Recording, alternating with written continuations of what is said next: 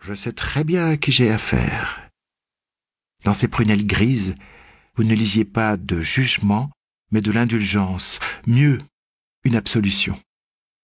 Que vous fussiez ouvrier, ingénieur, chef des ventes ou PDG, elle décelait votre misère et vous acceptait, ancien gamin quémandant d'aller au pot, pitoyable être de chair qui veut apaiser les tensions de sa matière. De la Chine de Mao, Madame Ming conservait l'égalitarisme.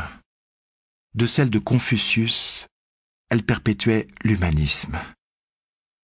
Madame Ming tenait donc les latrines masculines du grand hôtel à Yunhai, fonction qui, ainsi que le montrait sa prestance altière, prouvait sa réussite. Astiquer les commodités féminines au bout du couloir eût été déchoir en cette nation qui valorise les garçons. Là, elle aurait été servante. Ici, elle était souveraine, puisque les mâles défilaient par milliers devant elle, la saluaient jusqu'à ce que, clémente, elle leur octroyât le droit au soulagement.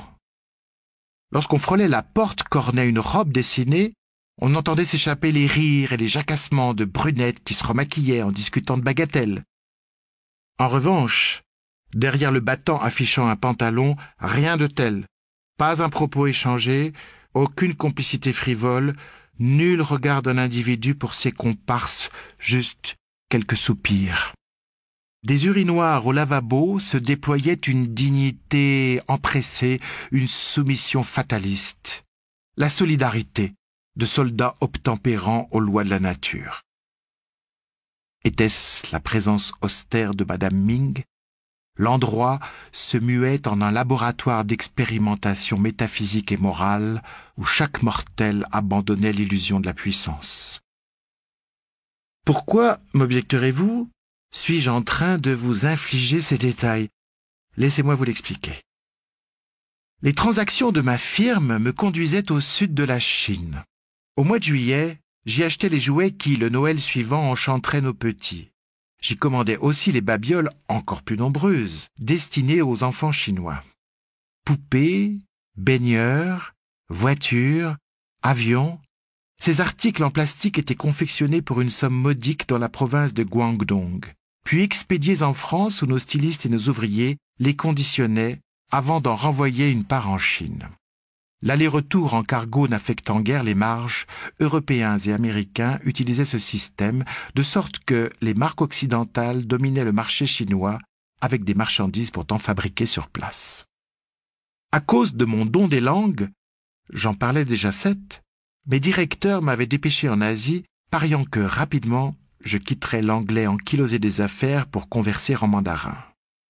Bien anticipé, sauf sur un point. Outre le mandarin, je devais me débrouiller en cantonais, l'idiome du Guangdong, où les usines de jouets poussaient à la vitesse des champignons. Ainsi, le bourg de Yunhai, où je croisais Madame Ming, prenait un sacré coup de jeune. De village, il était devenu une ville de deux millions d'habitants. L'opération le laissait un peu choqué, hagard, privé de repères. Des immeubles remplaçaient les maisons, des artères les venelles. La minuscule épicerie de M. Yiboulaxine, naguère garnie comme une boîte d'épingles, avait été pulvérisée par quatre supermarchés dotés de chambres froides, et les abords champêtres enfouis sous un périphérique à six voies où agonisaient les derniers hérissons. Trop récente, dressée à la hâte, dépourvue de ses patines, ses crasses, ses usures qui auréolaient de charme les demeures vétustes, les façades monotones paraissaient en carton crépi où se trouvait désormais le centre de Yunhai? Selon une rationalité implacable, les rues croisaient les boulevards, les boulevards les avenues, les avenues l'autoroute. De larges ronds-points, rendus inaccessibles par le trafic des véhicules, clamaient Circulez, il n'y a rien à voir.